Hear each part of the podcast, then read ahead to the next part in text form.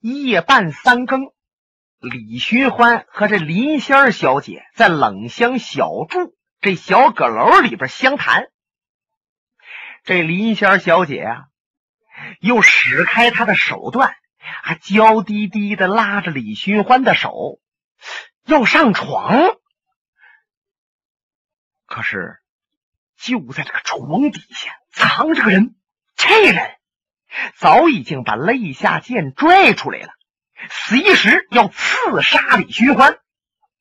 刚开始李寻欢还不知道，等来到床边了，嗯，就看见了床下有人喘气儿。其实啊，床下这位也屏住了呼吸，尽量他别有动静。可是李寻欢内功极为深湛。说练内功要达到了登峰造极的程度，如闻草鸣之声，若惊雷耳。那就是说呀，听着那个草棵子里边小虫“滋儿滋儿滋儿滋儿”一叫唤，就像听着天上打雷似的，轰隆隆直响。你说那耳音了得吗？李寻欢的耳音就极佳。当时李寻欢往旁边一闪身，他就没上这床。瞧了瞧林仙儿，乐了。小姐，怎么您晚上休息的时候，床上有人，这床下也有人吗？林仙那脸就一红。李太花，你这话什么意思呢？嗯，李寻欢说话也跟他真不客气。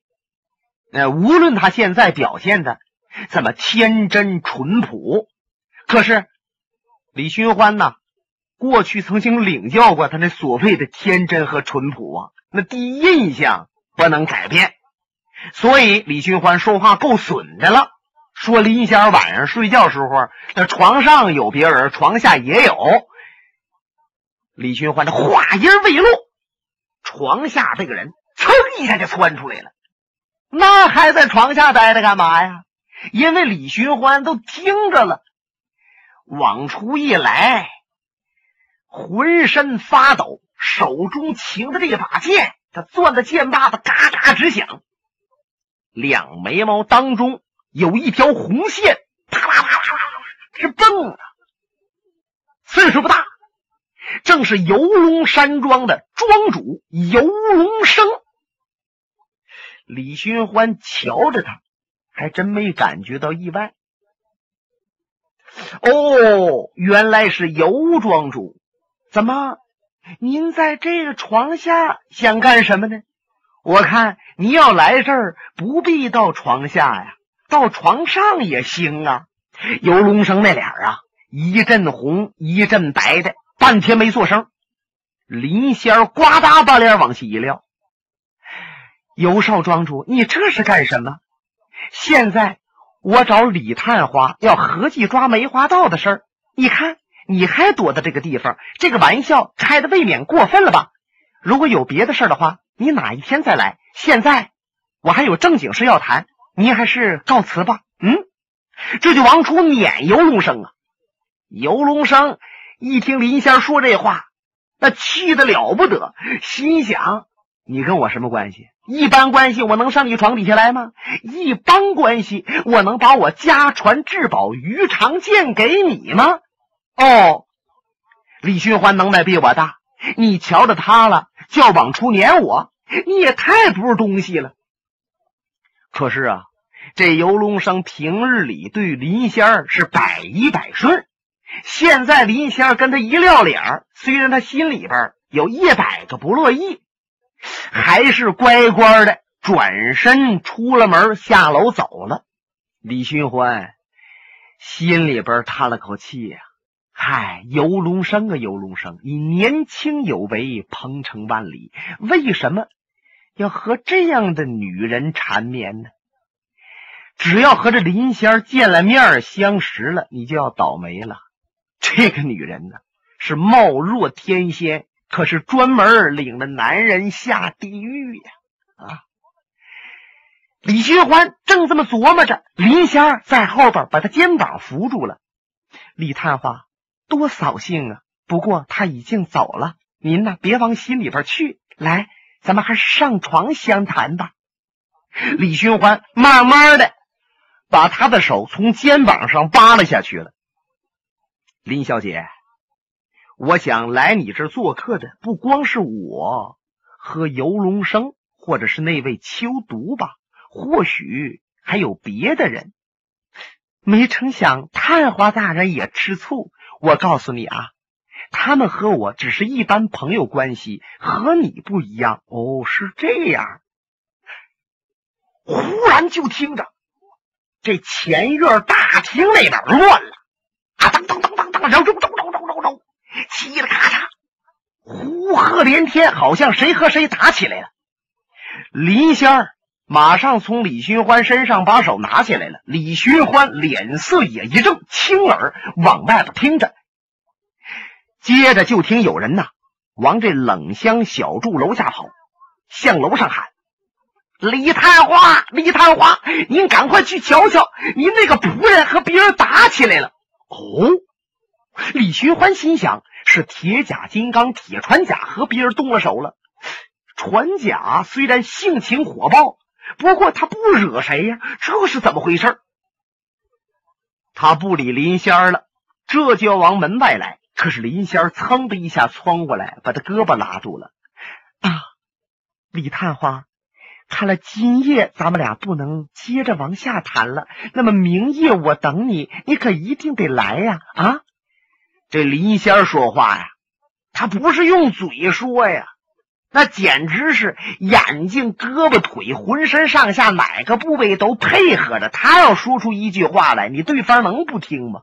李寻欢瞧了瞧他，小姐，如果明天晚上我要不来，那我就是傻子了。噌！李寻欢在楼上一个鱼跃就窜出来了，几个起落来到前头，他一看，呵，很多人都在这围着。龙啸云在此，还有什么？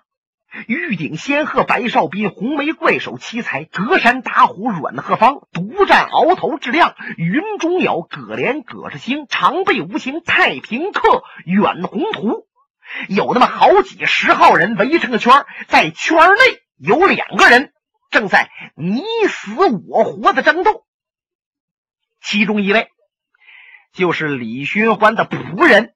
铁甲金刚铁穿甲，这铁穿甲呀，光着个膀子，看他身上骨子肉横着，腱子肉翻着，显得十分强健。赤手空拳啊，就凭着一双肉掌，在给对方接着招数。李寻欢一瞧啊，是那位铁胆镇乾坤的秦孝仪秦三爷。摆动双掌和铁穿甲过招，这秦三爷胡子扎了起来了，和家鼻子翅儿往起鼓着，这劲儿也不小。李寻欢瞧了瞧龙啸云，大哥，他们两个怎么打起来了？哎呀，兄弟，就你呀，还能够劝劝这个家人呐？你让你这个家人赶快退下来。不然的话呀，这事儿是越闹越大。大哥，你说说，他们俩为什么打起来？嗨，这不嘛，秦大公子啊，那个病体太沉重了。虽然梅二先生竭尽全力，可是他老不见缓醒，老昏迷着。也是秦三爷一个儿子死了，这个儿子又病重，心中烦乱。就把梅二先生打了一下子，反正下手也重点梅二先生现在还趴在地下没起来呢。哦，李寻欢听到这儿，脸往下一沉，背着手站在旁边，他不作声了，心想：像赵正义还有秦孝仪乱七八糟这些人在江湖上自命为君子和大侠，其实。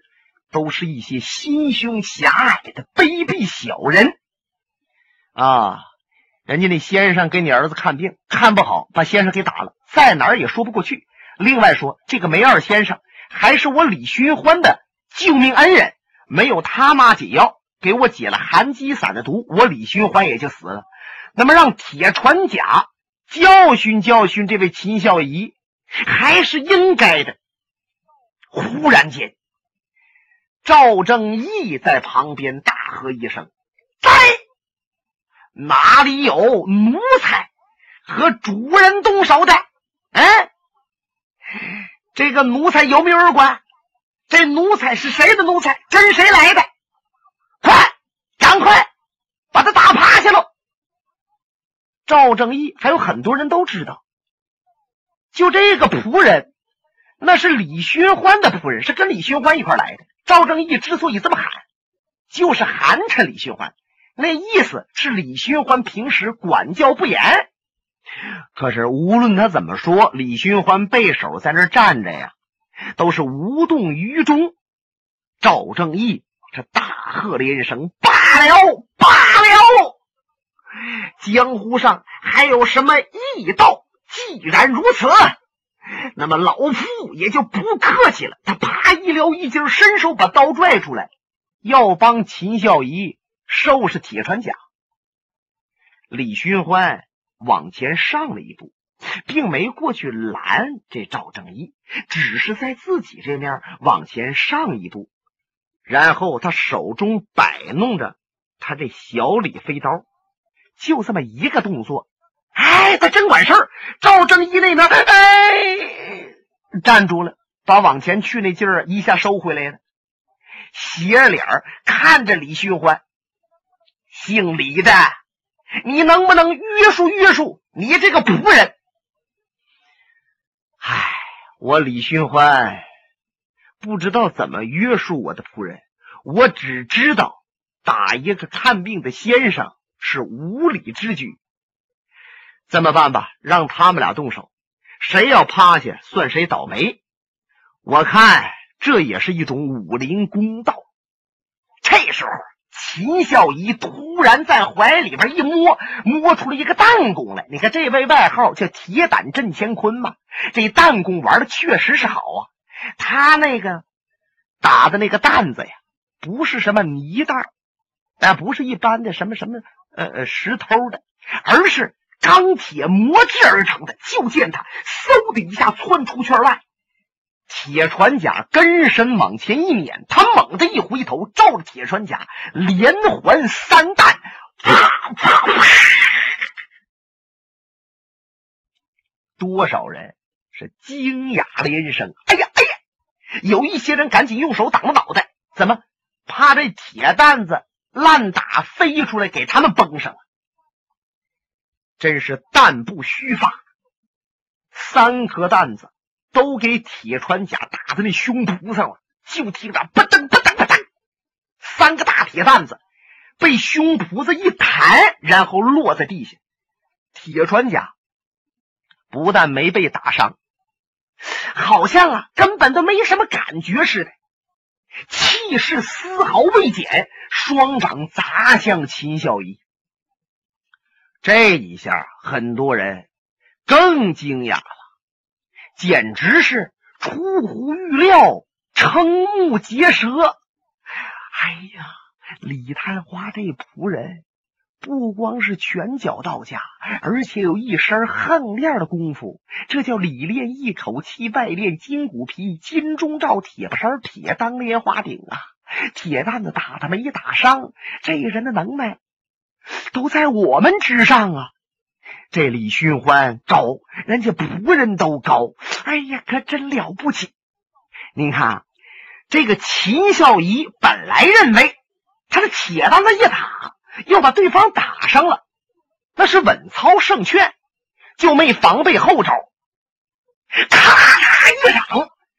让铁船甲砸中了他的右肩胛，就听着嘎巴一声，膀子断了。哎呀，啪啦啪啦啪啦啪啦啪啦，弹弓扔在地下，一溜趔趄，没有旁边赵正义扶着，他就趴下了。呀，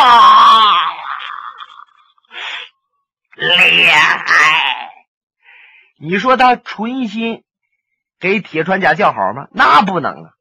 可是把他打懵了。他心里想的厉害，嘴上都说出来了厉害，也别说他说厉害呀，这些人交头接耳，你看我，我看你，都把大拇指挑起来了，确实够厉害的。可是这铁面无私的赵正义，小声在秦孝仪耳边嘀咕了几句。秦孝仪一听，嗯，是他，能是他吗？他死了吧？秦三弟，如果说李寻欢想包庇一个人，那个人就死不了啊！在江湖道上练出横练功夫的，据我所知，就一个人。就是号称叫铁甲金刚的姓铁的铁传甲呀！铁传甲在江湖之上作恶多端，出卖了自己最要好的朋友，然后他远遁他乡，前前后后逃避十几年了。没想到他在这地方出现了。因为他是李寻欢的仆人，咱们才没注意呀。现在他把这手能耐露出来了，才露出来的了庐山真面目。嘿嘿，秦三弟，别看你挨了一掌，断了膀子，但是他暴露了身份，他就死无葬身之地。这时候，游龙生在旁边冷嘲热讽，他搁那白话，嗨。本来主子想教训教训奴才，可是没教训了，让人家奴才把主人教训了，谁还想比试？我们都瞧瞧热闹。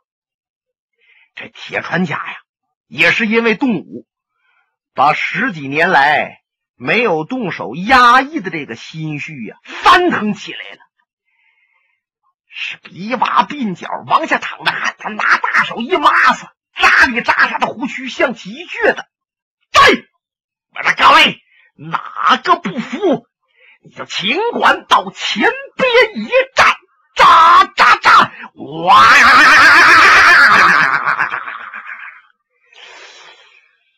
看来这位不愧叫铁甲金刚啊，抖擞威风，真有那么个金刚劲儿。这位铁面无私赵正义。一步三摇，三步九拽，洋洋得意来到铁船甲的跟前。朋友，姓铁吧？铁船甲一愣：“你瞒别人，你瞒不了我呀！我赵正一眼毛都跑空了，拽下来都滋滋滋当喇叭吹。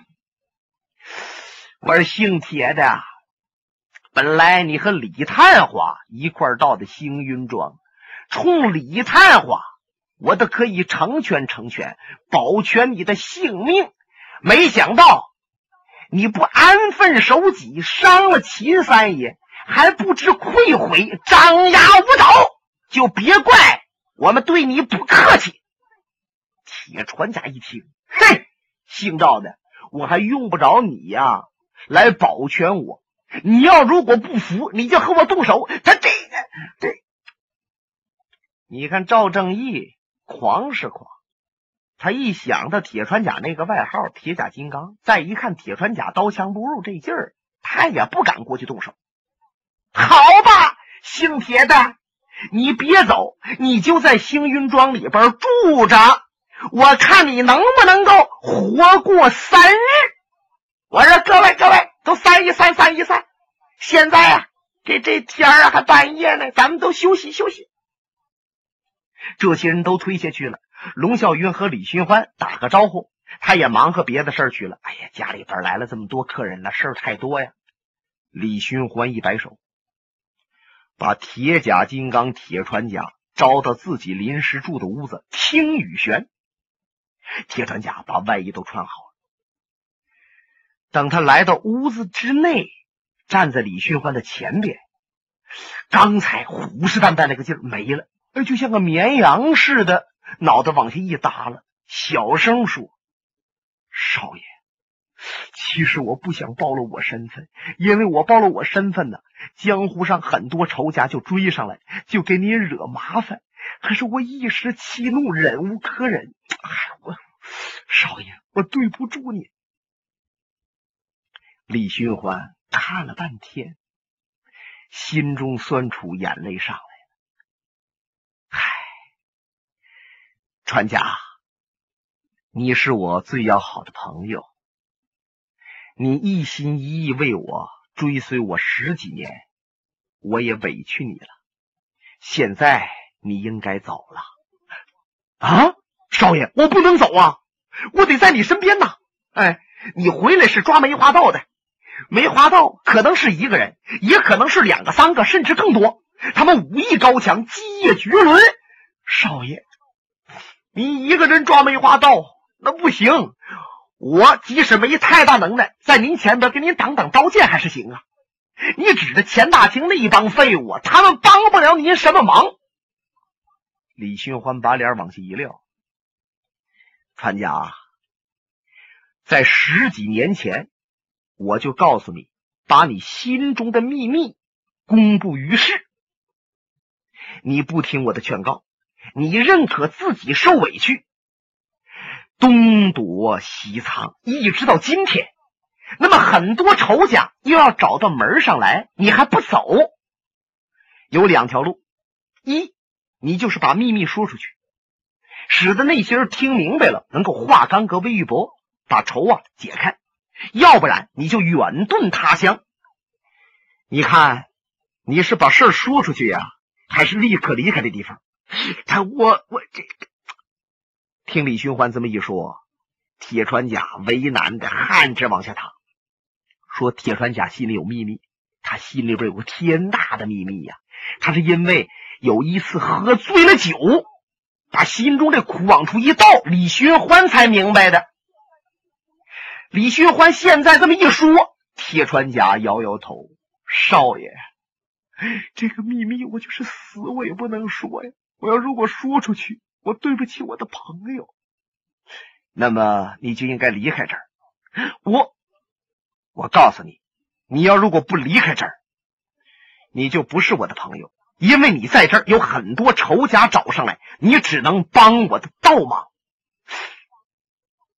少爷，您说的也对。好，我离开这儿，我现在就走啊！因为他们俩知道，赵正义既然认出来铁川家了，那么铁川家在这儿的消息不用超过一两日，江湖皆闻。那么仇人不就都得找上来吗？晚走不如早走啊！铁川家转身跑出去了，时间不大，拿了一个大托盘子，上面有十几壶酒，还有几盘咸菜。他往桌子上一放，嘟嘟嘟嘟嘟嘟嘟嘟，他把这酒啊往碗里边倒，端起来递给李寻欢少爷：“一别不知何日再相见。”或者我们永远就不能再见面了。我祝少爷您旗开得胜，马到成功，拿住梅花道，了了这桩心愿。我也愿少爷别的事情能够一帆风顺。请！李寻欢瞧着自己这位挚友，端起酒碗，一饮而尽。两个人喝了这碗酒。铁川甲擦了一把眼泪：“少爷，我不在你身边，你要多多保重啊！龙啸云，龙爷是个值得交的朋友，你要和他多亲多近。我告辞了。好吧，你走吧，你一个人在外也得多加保重。”哎，咵！铁船甲把门推开，顺着楼梯刚要往下一走，唰！唰哗哗哗！啊！铁船甲李寻欢一看，宝下边突然间点亮了十几盏灯笼。再一看，铁船甲他要躲避的仇人们已经站在面前。本节目由哈尔滨大地评书艺术研究所研究录制。刚才播送的是长篇评书《多情剑客无情剑》。